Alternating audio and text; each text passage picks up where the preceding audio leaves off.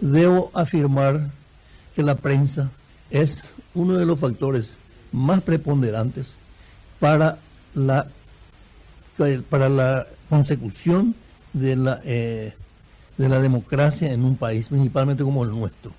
De manera que estaremos trabajando en forma conjunta eh, así como siempre lo hacemos con transparencia que es lo que nos va a dar la posibilidad de que la credibilidad venga hacia nosotros.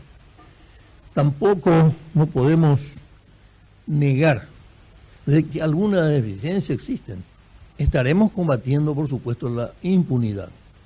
Eh, falta por hacer muchas cosas en la justicia. Por eso pido a los magistrados, a los jueces, camaristas, el cambio de actitud. Si no tenemos cambio actitudinal, muy poco podemos cambiar.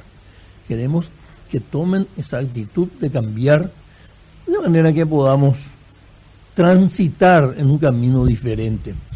Es cierto, probablemente nuestra estadía en la Corte Suprema eh, data de un buen tiempo, pero eso no implica de que no estemos actualizados.